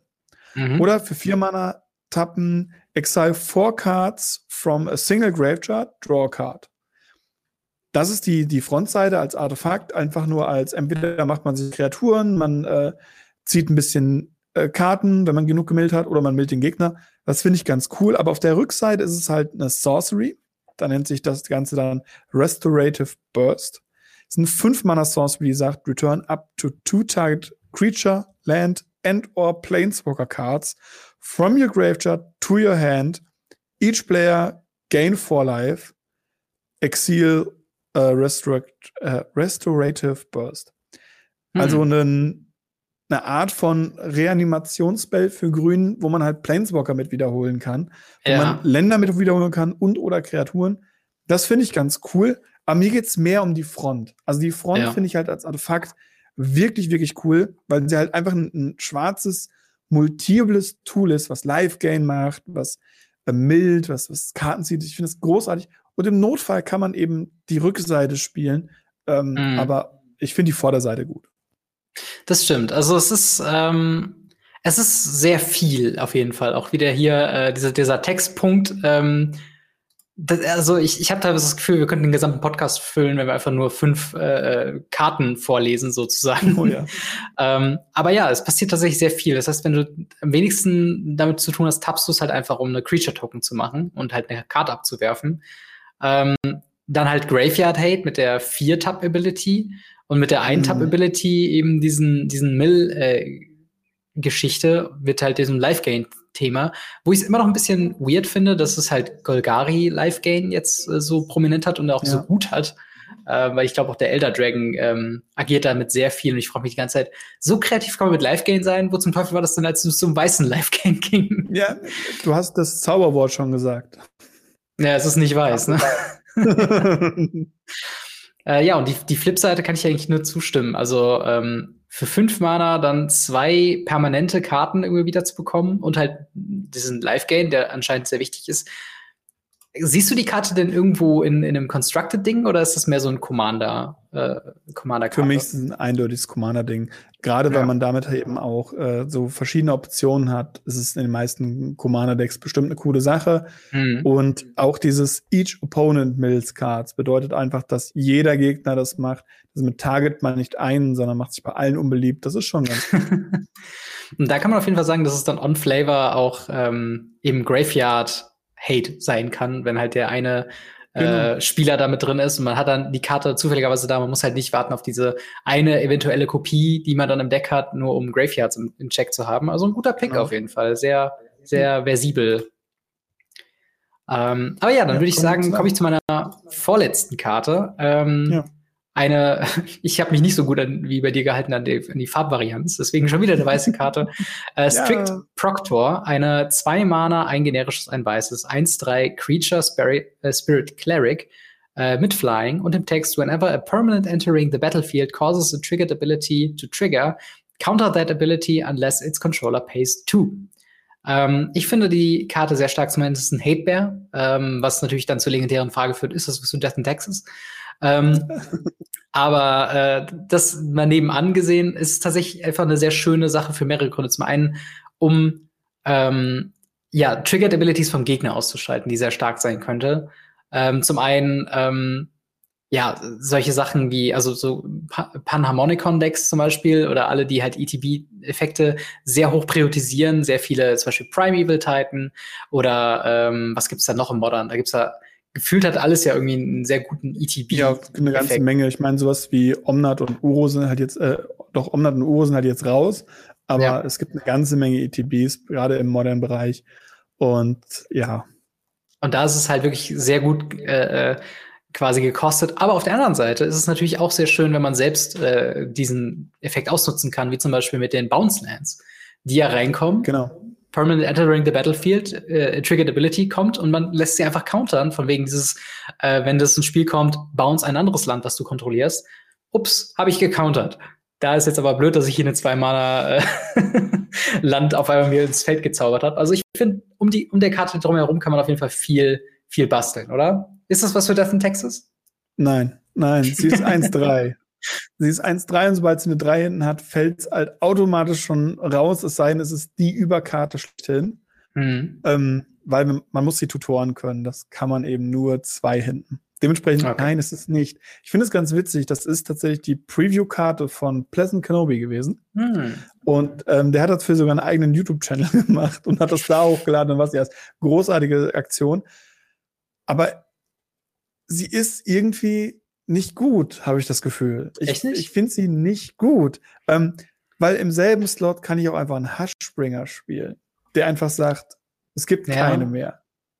Und dann gibt es einfach keine mehr. Und der macht noch Die-Effekte weg. Und in einem, in, einem, in einem weißen Deck, wo man vielleicht auch Stoneforge spielt, wo man vielleicht auch Flickerwisp spielt oder andere Karten, ähm, mhm. zum Beispiel in Modern Texas, ist die Karte halt hinderlich. Ich kann auch nicht mal einen Squadron Hawk spielen und mir andere Squadron Hawks raussuchen, weil dafür muss ich vier Mana bezahlen. Das ist halt echt viel. Und wenn ich dann noch irgendwie Leon den Arbeiter da liegen habe, dann wird es halt langsam einfach nur noch dämlich. Ja. Das, das ist schwierig, damit umzugehen. Ich, klar, es gibt so Sachen, ähm, du hast jetzt die Bounce Lands genannt, ich würde jetzt im, im Legacy das äh, Phyrexianische Schlachtschiff nennen. Das ist ein mhm. Ein-Mana 13 13er, der, wenn er ins Spiel kommt, Kreaturen mit Stärke und Widerstandskraft von mindestens 13 du opfern musst, mhm. was du dann einfach nicht tun musst. Hm. Weil hat ja kein ETB mehr. Also hast du einen Einmanner 13, 13 Trampler, was super mächtig ist, aber dann hat man auch noch Topa Warp. Und Topa Warp ist halt einfach farblos, kann überall gespielt werden. Ja, der kann nicht zuhauen, aber der kann auch nicht so leicht removed werden. Also, es ist eine, eine, eine coole Karte. Als ich die erstmal gesehen habe, dachte ich auch so, oh cool, damit kann man echt coolen Stuff machen. Bis ich mir angefangen habe, länger zu überlegen, so, was mhm. möchte ich eigentlich machen? Klar, Topa-Orb, Hushbring sind eher auf Kreaturen ausgerichtet. Hier ist halt das Interessante, das sind halt permanente. Ja. Aber ob es das, das wirklich so wertvoll macht, weiß ich tatsächlich nicht. Ja, es ist auf jeden Fall eine spannende designte Karte. Aber ja, dieser, dieser ja, Konflikt mit, mit Hushbringer, das ist auf jeden Fall ein valider Punkt, wo ich auch sagen würde, da hat man natürlich ein bisschen was, äh, wo man dann dran arbeiten könnte. Aber ETBs zu unterbinden oder halt eben zu countern, ist auf jeden Fall eine starke Ability. Wenn, ja, auf jeden Fall. und jetzt sind wir wieder beim, beim Thema, wenn auch nur im Sideboard von Standard-Decks oder so. Aber Sideboard-mäßig kann man es auf jeden Fall immer im Blick behalten. Aber ich genau, glaube, wir sind auch schon bei deiner letzten Karte, richtig? Ja, und das ist einfach nur eine, eine, eine Ode an, an das Set, meiner Meinung nach. ähm, das ist das Strixhaven Stadium in dem Yay. kein Quidditch gespielt wird, sondern Natürlich äh, ich weiß gar nicht, wie es, wie es heißt bei ihnen. Sie haben einen anderen Namen dafür, aber sie spielen auf jeden Fall auch so ein, so ein Spiel, wo sie mit, mit sich bekriegen auf, glaube, Fliegen, ich weiß es nicht mehr. Schreibt es mir in die Kommentare, wenn ihr es lest.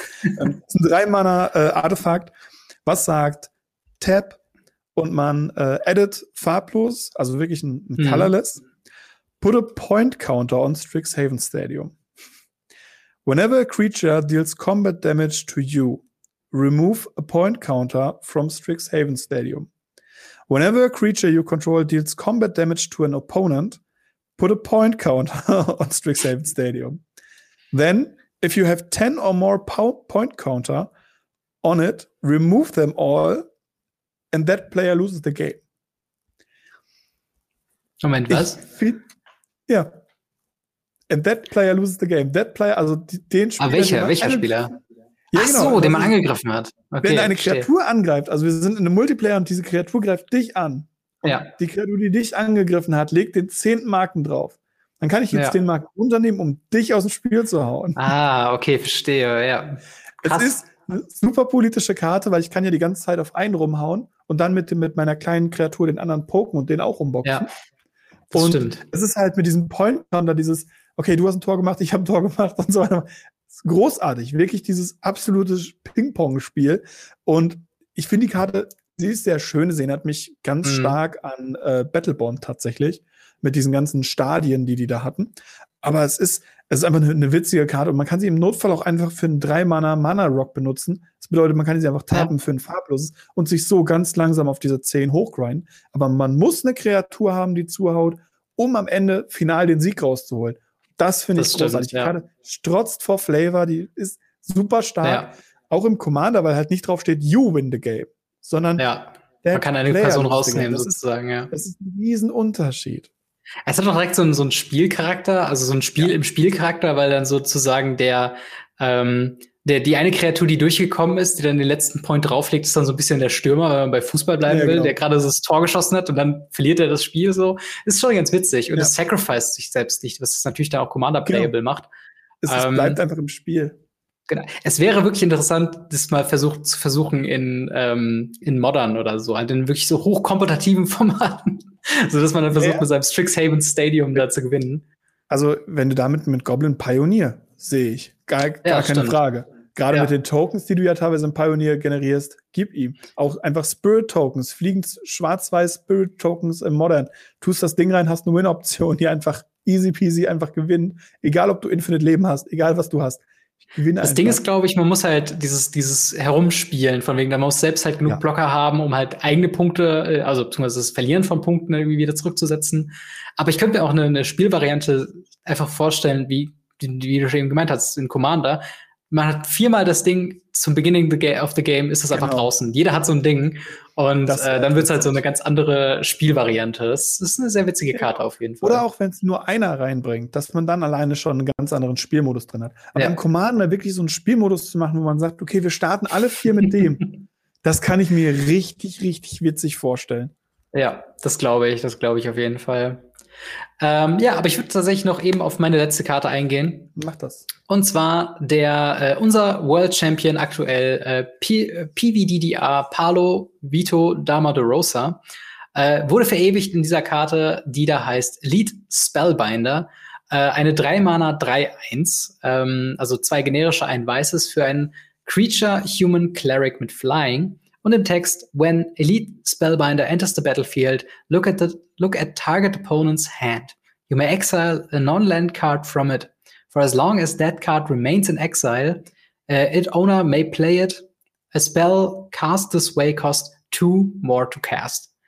Also irgendwie so eine weirde Mischung aus einem, ja, nicht ganz Thoughtseize, weil die Karte ist nicht komplett raus, die kann immer noch gespielt werden. Aber man ähm, packt halt eben zwei Mana mehr drauf.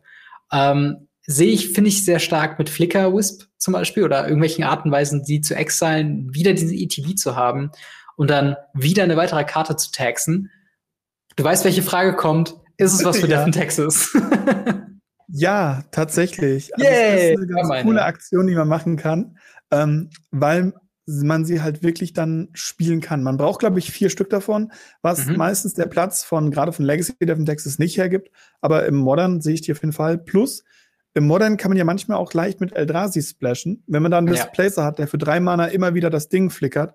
Super mächtig. Ich finde es super schade, dass die Karte nicht legendär ist. Wenn die legendär wäre mit Caracas, mhm. noch mal eine Nummer cooler, mit Bounce spiele ich wieder aus.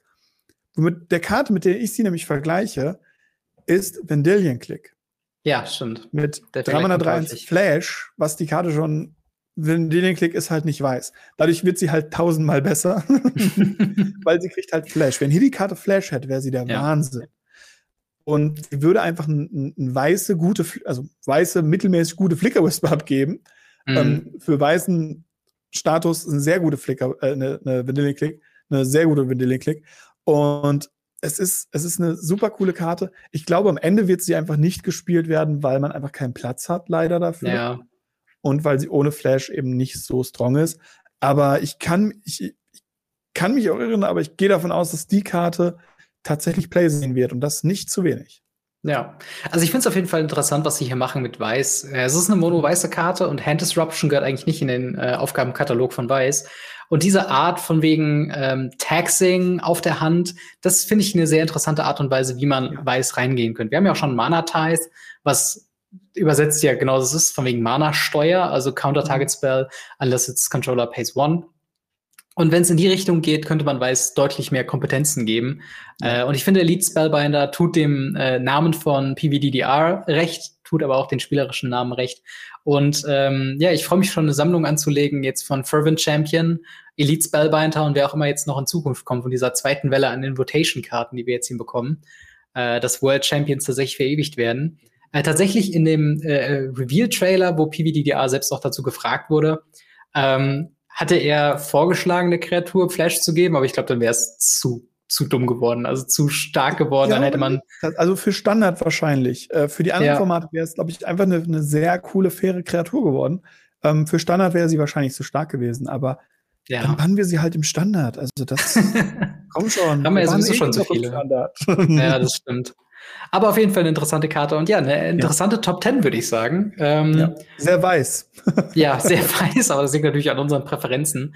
Ähm, Abschluss, äh, abschließend äh, zu fragen, würde ich dich jetzt, ähm, würdest du eine Boosterbox von Strixhaven kaufen, wenn du jetzt Zugriff drauf hättest? Ja oder nein? Ja, tatsächlich. Ähm, auch wenn ich sehr gesättigt bin an Produkten und nicht sage, mhm. oh, ich muss jetzt unbedingt ein neues Produkt aufmachen, weil es schon wieder eine Woche her, dass ich ein Produkt aufgemacht habe. Mhm. Ähm, weil, wie gesagt, Timespar ist jetzt zwei Wochen her. Ja. Und äh, ja. Mhm. Aber ich, ich mag das Set. Ich finde cool, was sie auch mit den, mit den, mit den Häusern gemacht haben, dass sie eben ihnen nochmal eine andere Richtung gegeben haben oder eine stärkere Richtung, äh, wie jetzt zum Beispiel die, die Gilden. Mhm. Und die Karten daraus sind alle cool. Sie sind nicht übertrieben stark. Es ist kein Phone of Eldrain. Das war Kaltheim schon nicht. Und ähm, es war Zendika auch nicht. Außer Omnat. Und ja, also da ist es tatsächlich so, ich, ich mag das Set und ich werde tatsächlich mir auch von dem Set einiges holen, denke ich. Einfach weil ich das Set an sich mag. Das Setting ja. holt mich halt ab. Ich glaube, da geht es dir wahrscheinlich sehr ähnlich. Ja, schon, wobei ich sagen muss, ich habe so eine leichte Magic-Müdigkeit gerade aufgrund dieser mhm. ganzen ähm, Produkte, aber es liegt natürlich dann auch an den ganzen äh, drumherum jetzt bei Times Square Remaster, das wir dann auch hatten mit den äh, Zusatztalks und mit dem hier noch da und hier, hier da noch was dabei gehabt, dann schon wieder Hype und dann Kontroversen und jetzt ist so viel wieder darum. Und wir haben ja irgendwie allein drei Themenbereiche nur von Strixhaven mit dem Mystical Archive, mit dem Hauptset und dann noch mit dem Commander-Set. Und das drückt so ein bisschen auf meine Vorfreude. Ähm, aber ich freue mich auf jeden Fall auf coole Karten und ich meine allein die Liste und du hast ja eben schon gesagt, also ich habe zum einen mit meinem fünften Punkt krass gecheatet, wo ich dann sechs Karten in einen quasi reingepackt habe. äh, du hast selbst gesagt, du hast sehr viele äh, Slots, du hättest alleine Top Ten quasi machen können. Ja. Und ich glaube, das zeigt einfach schon, dass selbst ähm, mit so einer leichten Müdungserscheinung äh, oder Müdigkeitserscheinung äh, im Magic man immer noch deutlich genug coole Kartendesigns findet. Äh, was unterm Strich genau das ist, was äh, ich auch gefordert habe. Also Thema Power Creep. Ähm, besser quasi eine coole neue Herangehensweise als einfach das, was wir schon hatten, nur noch besser. Und das machen sie, glaube ich, sehr gut. Es bleibt jetzt nur abzuwarten, ob diese neuen Kartendesigns eben dafür sorgen, äh, dass sie tatsächlich auch gespielt werden können in, in, in Modern, in Legacy, in Pioneer und äh, natürlich auch in Standard. Äh, und das bleibt auf jeden Fall äh, interessant abzuwarten, denn alle Karten können so cool sein, wie sie wollen.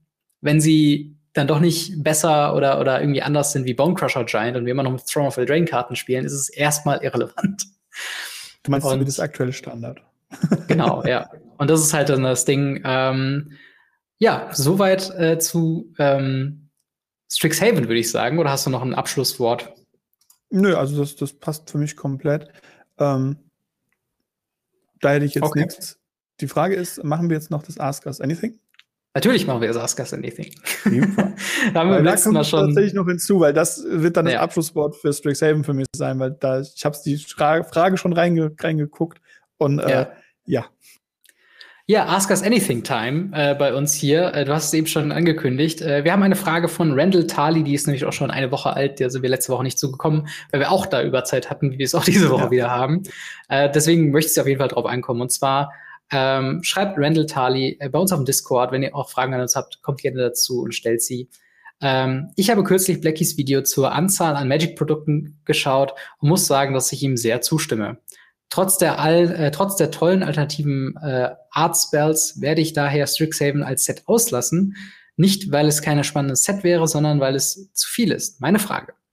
Was plant ihr euch vom neuen Set zu besorgen? Vielleicht nur ein Pre-Release-Kit, eine Box oder ein Zeitprodukt wie Commander Decks? Wie siehst du das, Ken? Ja, also ich stimme da halt voll dazu, wenn ich es richtig gelesen habe. Ich habe irgendwo einen Kommentar gelesen, hat gesagt, der hing da und sagte, hat einmal durchgezählt, was es so an Produkten gibt für Strixhaven und mhm. er ist mhm. auf 18 verschiedene Produkte gekommen.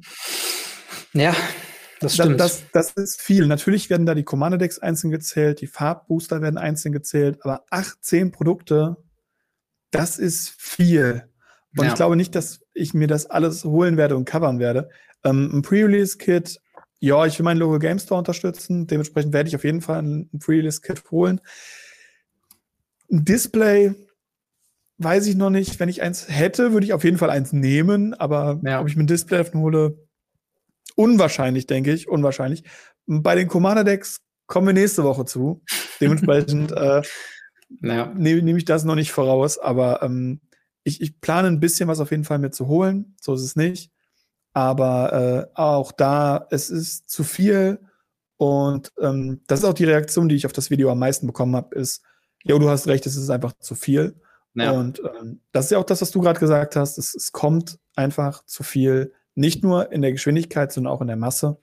Ja. Und ähm, ja, dementsprechend, das wäre meine Antwort. Ich weiß nicht, ob es bei dir jetzt noch, noch mal was anderes ist, wenn es nur um Strixhaven geht, aber. Ähm, also, wenn es jetzt nur Strixhaven angeht, also wie, wie bei dir eigentlich auch, ich sehe mich schon ein Pre-Release-Kit kaufen. Ähm, und vielleicht hier und da, je nachdem, wenn man wieder mal laden kann regelmäßig und ohne viele Umwege, sehe ich mich auf jeden Fall ein, zwei Booster kaufen, aber auf, also auf gar keinen Fall eine Boosterbox. Ähm, eher dann natürlich die Singles, die mich dann tatsächlich interessieren, wenn ich dann irgendwann sehe, okay, weiß nicht, Elite ähm, Spell, äh, jetzt habe ich den Namen schon wieder vergessen, Elite Spellbinder ähm, ist halt so ein Ding, äh, wenn die jetzt so oft gespielt wird und es ist eine sehr starke Karte und das hat sich im Play gesehen, dann auf jeden Fall die Einzelkarten.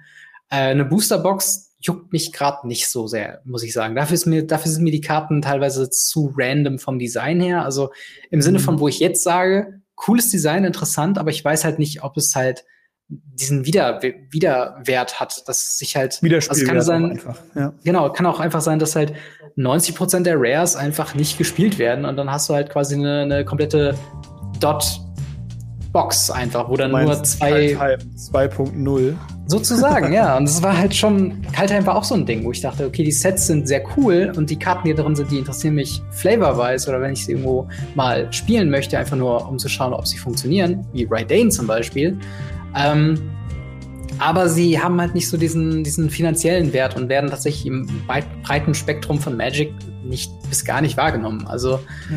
es ist schwierig. Ähm, ich kann euch beide da auf jeden Fall voll und ganz äh, nachvollziehen und auch zustimmen und ich mache es da auch nicht äh, ähnlich äh, und dementsprechend auch ja, überlegt euch, was ihr euch kaufen wollt. Also jetzt direkt zwei Displays vorzubestellen, wenn man gerade mitten im Hype ist, ist, glaube ich, nicht die beste Investition, die man tätigen kann, wenn man, wenn man das so sieht.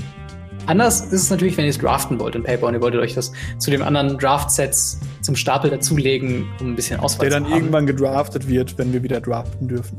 Genau. Und ähm, ja, aber ich würde sagen, das bringt uns auch schon ans Ende von äh, Radio Ravnica Folge 90, wie schon wieder mit Überzeit, aber ich hoffe, ihr verzeiht es uns.